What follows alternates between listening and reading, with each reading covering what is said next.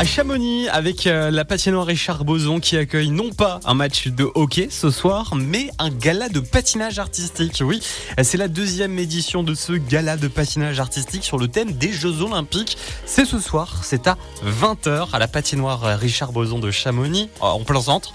Alors venez nombreux pour rendre hommage avec eux à tous les sports et aux valeurs de l'olympisme. C'est donc à l'occasion des 100 ans des Jeux Olympiques de 1924, les Jeux Olympiques de Chamonix. Alors rendez-vous ce soir 20h. L'entrée est seulement à 2 euros. C'est très très très abordable. Et puis si vous n'avez jamais vu de patinage artistique, c'est l'occasion avec ce très beau gala soirée euh, anniversaire.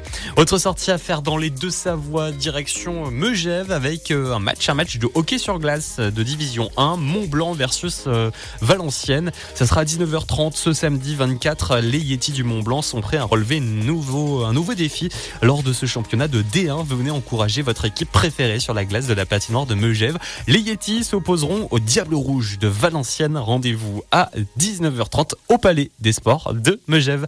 Très bonne sortie dans les pays de Savoie avec Radio Mont Blanc et surtout bonnes vacances. Vous organisez un événement prochainement dans les Deux-Savoies et vous souhaitez que Radio Mont Blanc